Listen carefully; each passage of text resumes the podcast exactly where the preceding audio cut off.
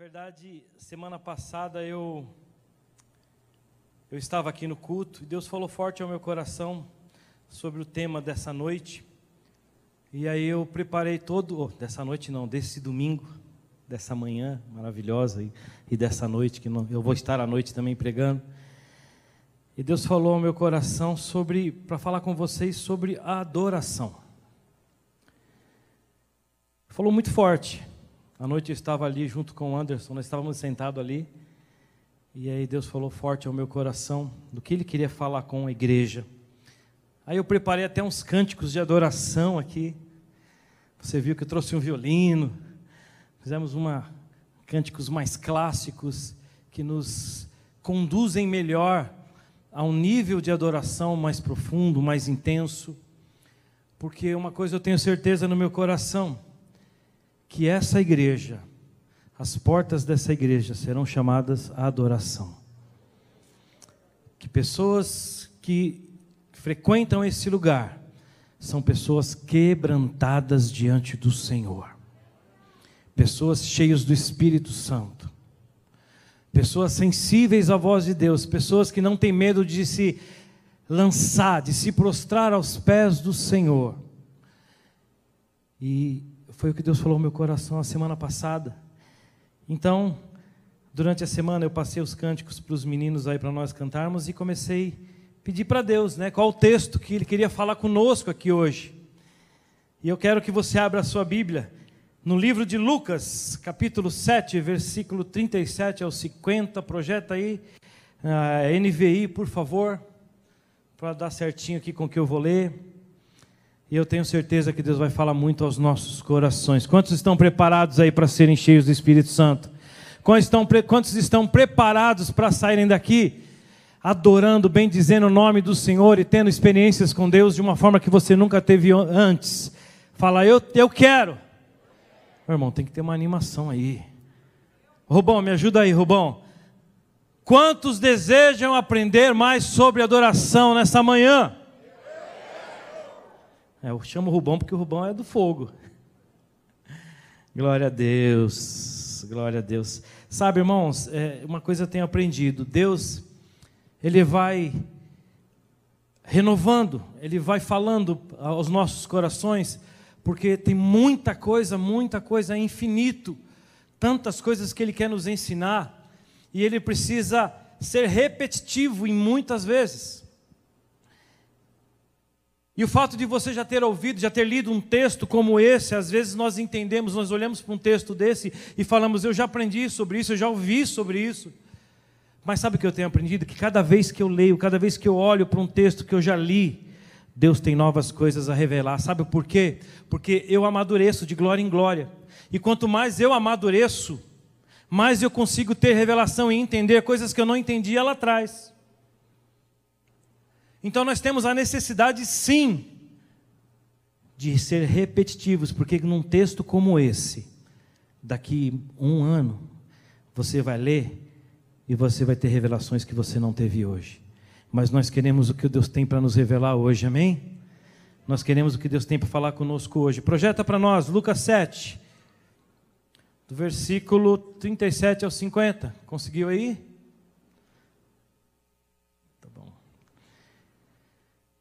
Ao saber que Jesus estava comendo na casa do fariseu, certa mulher daquela cidade, uma pecadora, trouxe um frasco de alabastro com perfume e se colocou atrás de Jesus aos seus pés. Onde ela se colocou? Atrás de Jesus, aonde? Aos seus pés. Chorando, começou a molhar-lhe os pés com as suas lágrimas depois os enxugou com seus cabelos, beijou-os e ungiu com o perfume. Ao ver isso, o fariseu que havia convidado disse a si mesmo: Se esse homem fosse profeta, saberia quem nele está tocando e que tipo de mulher ela é, uma pecadora. Respondeu-lhe Jesus: Simão, tenho algo a lhe dizer. Diz-lhe, mestre, disse ele. Dois homens deviam a certo credor um lhe devia 500 denários e o outro 50. Nenhum dos dois tinha com que lhe pagar, por isso perdoou a dívida a ambos. Qual deles o amará mais? Simão respondeu: Suponho que aquele a quem foi perdoada a dívida maior. Você julgou bem, disse Jesus. Em seguida virou-se para a mulher e disse a Simão: Vê essa mulher? Eu entrei em sua casa, mas você não me deu água para lavar os pés. Ela, porém, molhou os meus pés com as suas lágrimas e o enxugou com seus cabelos. Você não me saudou com um beijo, mas essa mulher, desde que entrei aqui, não parou de beijar meus pés. Você não ungiu a minha cabeça com óleo, mas ela derramou perfume nos meus pés. Portanto, eu lhe digo: os muitos pecados dela lhe foram perdoados, pelo que ela muito amou. Mas a quem pouco foi perdoado, pouco ama. Então Jesus disse a ela: Seus pecados estão perdoados. Os outros convidados começaram a perguntar: Quem é esse que até perdoa pecados? Jesus disse à mulher: sua fé a salvou. Vá em paz. Senhor, nós temos tanto que aprender. Nós estamos reunidos aqui em Teu nome. O que nós queremos aqui hoje é conhecer mais o Teu coração. Queremos ser lavados pela Tua palavra. Queremos que o nosso espírito, em contato, em sintonia com o Espírito Santo de Deus, transborde nesse lugar. Que seu espírito transborde através de cada um dos irmãos. Que nós possamos ter uma experiência poderosa aqui. E que a sua igreja seja edificada através da sua palavra. Não me faça subir nesse lugar se a tua presença não estiver. Nós não temos condições de fazer nada sem o Senhor. Tu és a pessoa principal. Tu és a pessoa mais especial. Tua presença aqui, ela nos enche, ela nos renova, nos traz vida. Clamamos por mais e mais de Ti, Senhor. Nós não temos condições, mas o Senhor nos capacita. Em nome de Jesus. Então, irmãos, nós temos aqui um cenário que opõe uma mulher pecadora, provavelmente uma prostituta, e de um fariseu, alguém de uma seita mais elevada em Israel, uma seita religiosa que tinha uma fama de moralidade. Há uma oposição aqui entre eles. O que, que nós estamos vendo nesse texto? Uma mulher pecadora que foi atrás, que viu Jesus, que sabia que Jesus estava na casa de um fariseu ali, fazendo uma refeição. E foi até esse homem, se prostrou, chorou, beijou seus pés, com as suas lágrimas lavou seus pés, enxugou com seus cabelos e ainda derramou o vidro de perfume. Do outro lado estava um fariseu, alguém religioso, alguém frio, alguém que se achava conhecedor da palavra, conhecedor da lei, alguém que não se quebrantava, que não tinha a percepção de saber quem era Jesus, quem era aquele homem que estava lá, a ponto de chamá-lo de profeta. E nós sabemos que Jesus não era um simples profeta, Jesus era o Rei dos Reis, o Senhor dos Senhores que estavam ali. E esses dois personagens estavam ali diante do Senhor, uma mulher pecadora que reconhecia que não sabia de nada, que, que precisava, que a vida dela precisava da presença, da misericórdia, da graça do, do Salvador Jesus Cristo. E do outro lado estava um homem frio, que não se prostrava, que não se rendia, porque havia um orgulho em seu coração. Ele era religioso, se achava melhor do que Jesus se achava melhor do que os outros. Vemos nesse texto duas posições diferentes em relação a Jesus. Uma mulher que beija os pés e se humilha, por outro lado, um homem que não oferece nem água para lavar os pés, que não beija, que não derramou perfume sobre Jesus. Você sabe que o significado do perfume, ele era utilizado ali para ungir os pés dos, dos hóspedes. Ele simbolizava a alegria pela chegada daquele hóspede, desejando-lhe boas-vindas. Essa era a finalidade daquele óleo, daquele perfume que foi derramado sobre Jesus. A pergunta aqui hoje é: por que temos visto pessoas tão frias espiritualmente? Não se quebrantam na presença de Deus, não derramam lágrimas, não têm uma adoração genuína. E por outro lado, alguns são quebrantados, alguns se rendem na adoração, alguns conseguem tocar em Jesus como aquela mulher tocou. Essa é a pergunta para nós aqui hoje. Por que algumas pessoas não conseguem tocar em Jesus. E porque outras tocam em Jesus e são cheios do Espírito Santo. Qual era a situação então que se passava na cabeça daquela mulher? Ela era uma prostituta. Imagina a situação daquela mulher. Chegou diante de Jesus, ela sabia quem ele era, uma mulher pecadora. Você sabe que na tradição judaica, uma mulher judia, até hoje, ela é o arrimo da família. Ela é uma pessoa que ensina os filhos, que ensina a Torá, que se dedica ao lar. Então, a, a posição de uma mulher naquele tempo era fundamental, uma mulher que fosse correta, que fosse séria.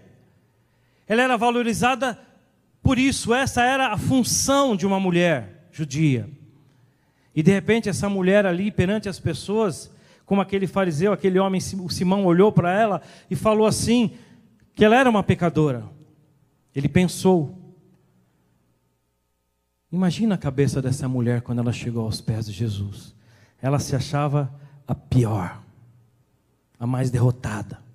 Ela se achava a mulher mais envergonhada naquela situação. Mas ela com certeza se prostrou aos pés de Jesus, porque reconhecia que não era nada e que precisava de Jesus. Mas o que se passava na cabeça do Simão? Vamos lendo o versículo 39. Projeta para nós, versículo 39. Olha o que se passava na cabeça de Simão. Ao ver isso, o fariseu que o havia convidado disse a si mesmo: Se este homem fosse profeta, saberia que nele está tocando e que tipo de mulher ela é uma pecadora. Olha o que Simão estava fazendo, ele estava julgando, ele estava duvidando. Ele olhava para aquela situação, em momento algum ele teve misericórdia daquela mulher, porque ele era um religioso, ele se achava melhor. E todo mundo que é religioso, ele se acha melhor do que os outros. Ele olha para as pessoas, pastor está pregando, fala: esse cara não sabe nada, eu sei mais do que ele. Está cantando, está ministrando, está dirigindo a célula. Tudo que fazem, ele sempre julga. E ele sempre acha que ele é o melhor. Era o que passava na cabeça. Através do que ele pensou, ao ver isso, o fariseu que havia convidado disse a si mesmo: se esse homem fosse profeta, ah, nem profeta ele estava classificando Jesus, estava diminuindo Jesus. Saberia que nele está tocando tipo de mulher, uma pecadora. Não tinha piedade não tinha dó, não, não, não tinha misericórdia no seu coração. Por quê? Porque ele se achava muito bom. Então Jesus ele inicia aí uma parábola ensinando aquele homem sobre todos nós sermos pecadores. Projeta aí o versículo 40. Versículo 40. Respondeu-lhe Jesus: Simão, tenho algo a lhe dizer. Dize, mestre. Dois homens deviam a certo credor. Um lhe devia 500 denários e outro 50. Nenhum dos dois tinha com que lhe pagar. Por isso perdoou a dívida de ambos. Qual deles o amará mais? Simão respondeu: Suponho que aquele a quem foi perdoado a dívida maior. Aí Jesus disse: Julgou bem. Nós vemos aqui Jesus então ensinando Simão, Jesus mostrando para Simão que tanto ele quanto a mulher eram pecadores. Enquanto Simão se achava muito bom, se achava santo, confiava na sua índole, Jesus estava dizendo aqui para ele que ambos tinham uma dívida impagável. Ambos tinham uma dívida impagável. Só que quem achava que devia mais era a mulher. E por isso, quando ela chegou aos pés de Jesus, ela se rendeu, se prostrou, o reverenciou porque ela olhando para ela mesma, ela viu quanto ela precisava de misericórdia. Mas Simão, que era pecador também, olhando para ele mesmo, nunca imaginou que ele seria um pecador, que ele precisava de Jesus. Sabe, irmãos, hoje, quando nós paramos para adorar o Senhor aqui neste lugar, nós temos que saber quem nós somos. O orgulhoso, ele não se prostra, ele não adora, ele não se rende. Porque adoração é quando nós chegamos diante do Senhor e falamos assim: Senhor, tu és santo, tu és poderoso, e eu não sou nada. À medida que eu declaro que Ele é santo, eu vou me rendendo, dizendo a Ele: Senhor, eu não mereço, eu estou aqui por causa da Sua graça e misericórdia. Eu não vivo sem a Tua presença.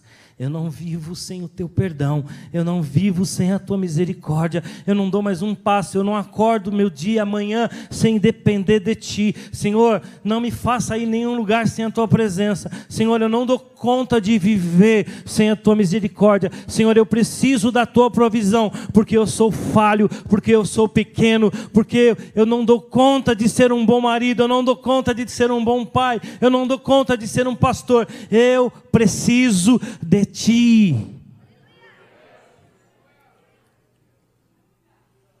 Eu não sei quanto a você, mas eu me vejo assim. Quando eu paro para adorar a Deus, o meu coração é esse: Tu és santo, Tu és poderoso e eu não sou nada, por isso eu me rendo a Ti, eu preciso da Sua misericórdia. Aquela mulher amou Jesus porque sabia que era pecadora e que não merecia o perdão, por isso que ela o amou mais. Ela reconheceu que não merecia. Oh, irmãos, se você achar que merece alguma coisa, eu vou te dizer: aqui não é o seu lugar.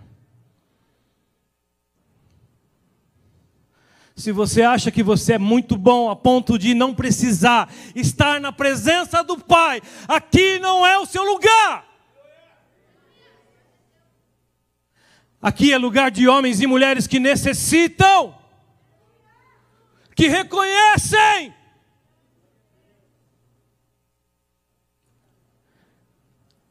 Aquele homem se achava digno, merecedor, se achava bom. Isso faz com que o coração dele não se quebrantasse. Sabe por que pessoas têm dificuldade de chorar na presença de Deus, de sentir a glória de Deus? Porque se acham bons não conseguem se quebrantar. E a palavra de Deus diz que Deus resiste ao soberbo, mas dá graça aos humildes. O caminho é se humilhar, o caminho é reconhecer, o caminho é se prostrar. Jesus estava ensinando isso a ele.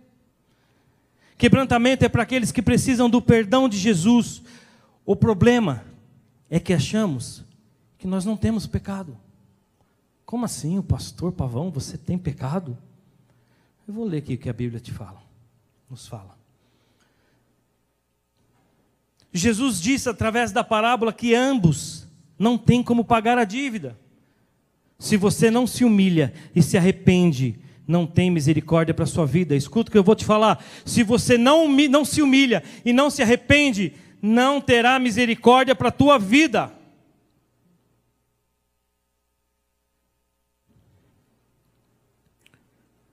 Aleluia. Às vezes nós olhamos para pessoas e não damos nada para as pessoas. Ou às vezes pessoas passaram por situações terríveis e você fala assim: essa pessoa não tem mais jeito, olha lá o que ela fez, pisou na bola. Aí passa um tempo, você vê essa pessoa, Deus honrando, Deus levantando. Você vê pessoa, você vê essa mesma pessoa que não tinha capacidade de ser nada, está numa posição na empresa que você olha, mas eu era tão bom e e por que que aquela pessoa que está lá? Porque ela se humilha diante do Senhor e se rende diante dele. Abra sua Bíblia em 2 Crônicas, capítulo 7, versículo 14. Projeta aí para nós. 2 Crônicas, versículo 7. Oh, 2 Crônicas, capítulo 7, versículo 14.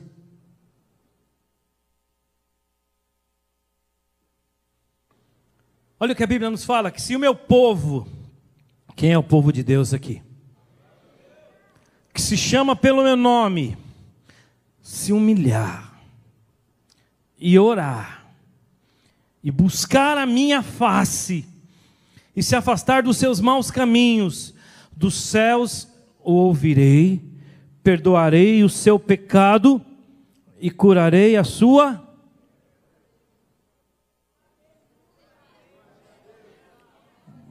Acho que eu não preciso nem continuar mais pregando, pastor.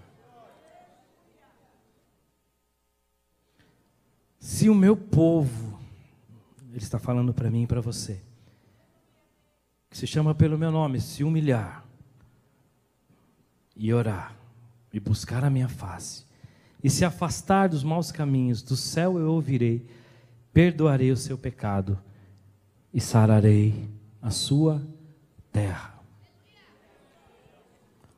Sabe qual é o problema? Hoje eu não sei o que entenderam sobre a mensagem da graça. Mas o que eu vejo são pessoas que não se humilham, que não se prostram, que não se rendem, que não precisam buscar ao Senhor, que não precisam se conectar ao Senhor, que não precisam vir ao culto, Porque tudo isso nos conduz ao quê? A estarmos diante do Senhor. Mas o que, que aconteceu que as pessoas agora acham que não precisam fazer isso? Quanto mais você se afasta, quanto mais você menos você busca, menos graça e misericórdia você tem. A palavra de Deus diz: "Achegai-vos a Deus, e ele se achegará a vós". Bem, filho.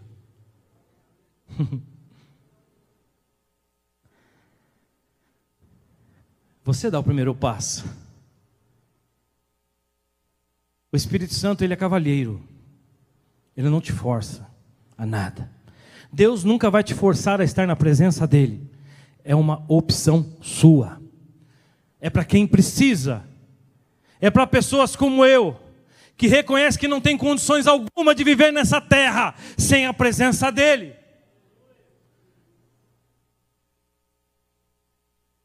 Você precisa entender que você precisa se humilhar e orar e buscar a face e se afastar dos maus caminhos para que Deus venha curar a sua casa curar a sua célula, curar a sua igreja, curar o seu trabalho, curar a sua profissão, curar as suas finanças, curar a sua saúde, curar os seus relacionamentos.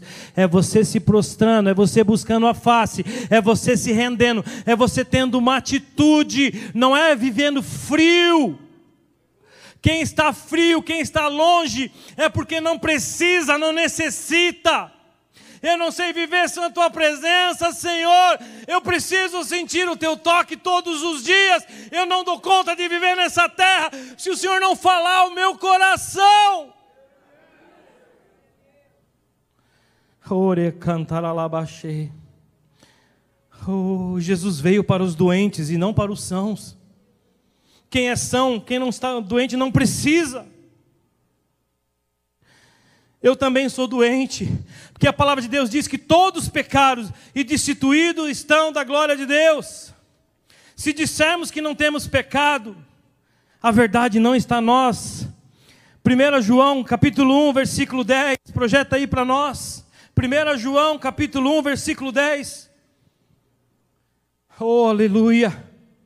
1 João capítulo 1, se afirmarmos que não temos cometido pecado, fazemos de Deus um mentiroso. E a Sua palavra não está em nós. Agora, volta no versículo 9. Olha o que o versículo 9 fala. Se confessarmos os nossos pecados, Ele é fiel e justo para perdoar os nossos pecados e nos purificar de toda injustiça.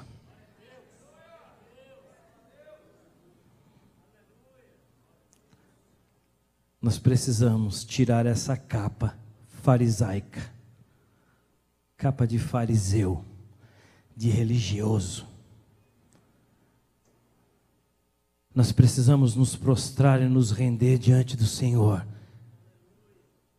dizendo: Tu és santo, Tu és poderoso, porque quando você diz isso, está dizendo: Tu és o principal, Tu és o melhor, Tu és a pessoa, Tu és a pessoa mais especial deste lugar. Tu és santo, eu não sou nada. A frieza espiritual é achar que o homem pode. É necessário a busca, é necessário o quebrantamento. No Sermão da Montanha, Jesus coloca o padrão lá em cima para nós, para nos mostrar que nunca vamos ser bons o suficiente. Por isso temos que cair aos pés de Jesus com lágrimas em Mateus capítulo 5, versículo 27 ao 30, a Bíblia diz assim: Olha o 27, vocês ouviram o que foi dito, não adulterarás, mas eu lhe digo: qualquer um que olhar para uma mulher para desejá-la cometeu adultério, como ela no seu coração. Olha o 29, se o seu olho direito o fizer pecar, arranque-o, lance-o fora. É melhor perder uma parte do seu corpo do que ser todo ele lançado ao inferno. Se a sua mão direita fizer pecar, corte, lance fora. É melhor perder uma parte do seu corpo do que ir todo ele para o inferno. Olha o padrão que Jesus colocou. Agora fala para mim, quem é capaz de cumprir isso aqui? Ninguém. Senão você vai ter que arrancar a sua mão, jogar fora o seu olho. É por isso que você precisa se arrepender. É por isso que você precisa do sangue. É por isso que você precisa se prostrar diante do Senhor todos os dias. Porque quem de nós não comete pecado? Às vezes por falta de amor, às vezes por olhar errado, por pensar, por falar mal, às vezes pela fofoca, pela mentira. Todos nós precisamos da glória de Deus, todos nós precisamos nos humilhar diante do Senhor e dizer: só tu és santo, eu preciso de ti.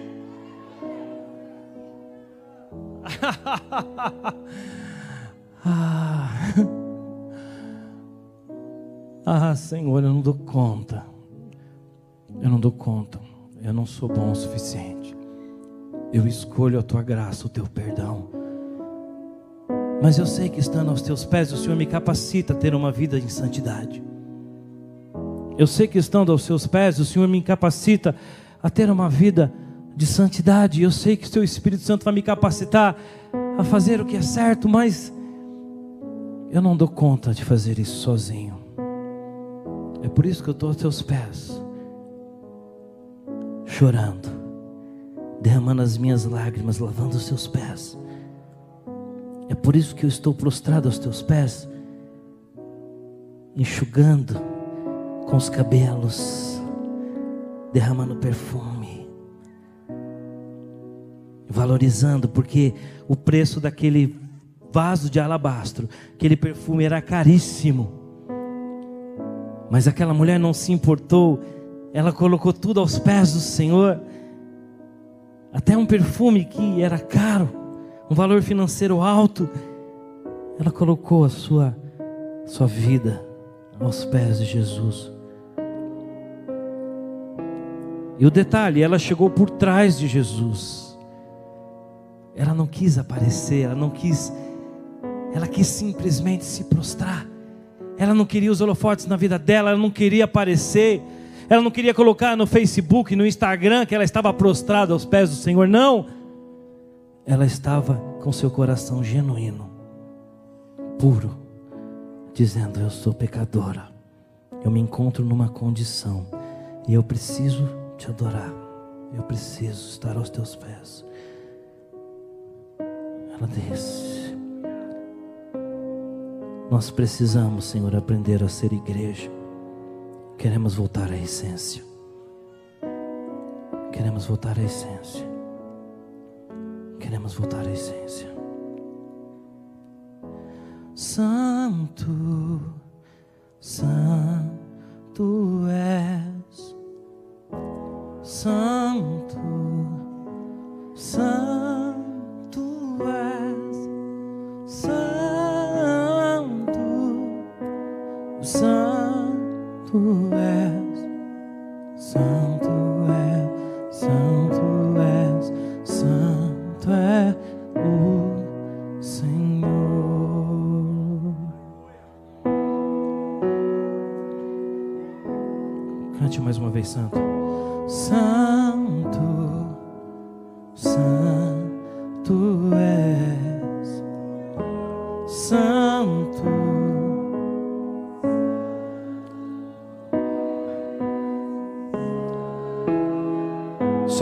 precisa adora. Só quem precisa manifesta uma adoração intensa, verdadeira e genuína. Não da boca para fora, mas olhe para você, veja quem você é e como você precisa. Continue cantando. Santo.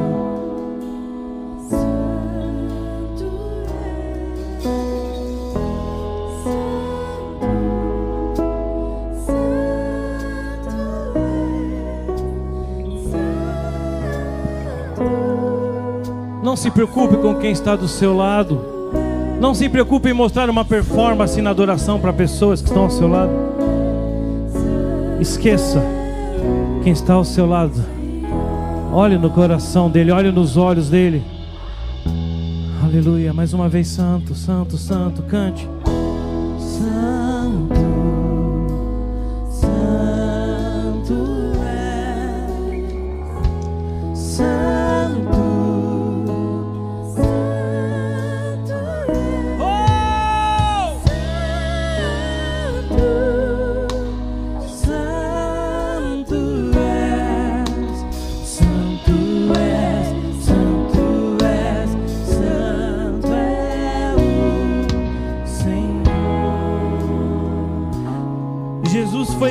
Esmagado pelo meu pecado, ele foi moído no meu lugar.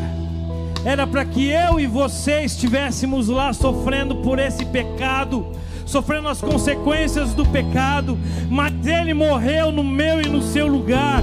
Ele foi moído, ele foi esmagado. Só quem sabe o tamanho da graça que recebeu consegue se render e adorar.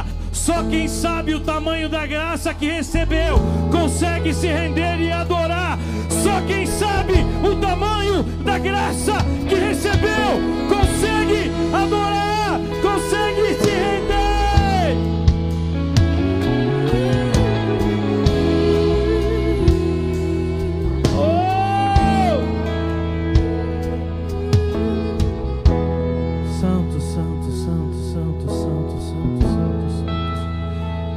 Pastor Anderson,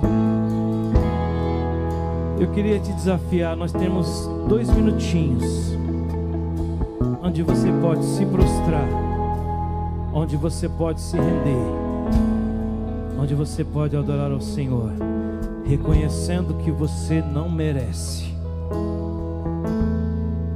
perdendo toda a vergonha. Aquela mulher, ela não teve vergonha de reconhecer que ela precisava. O Senhor te chama nesta manhã.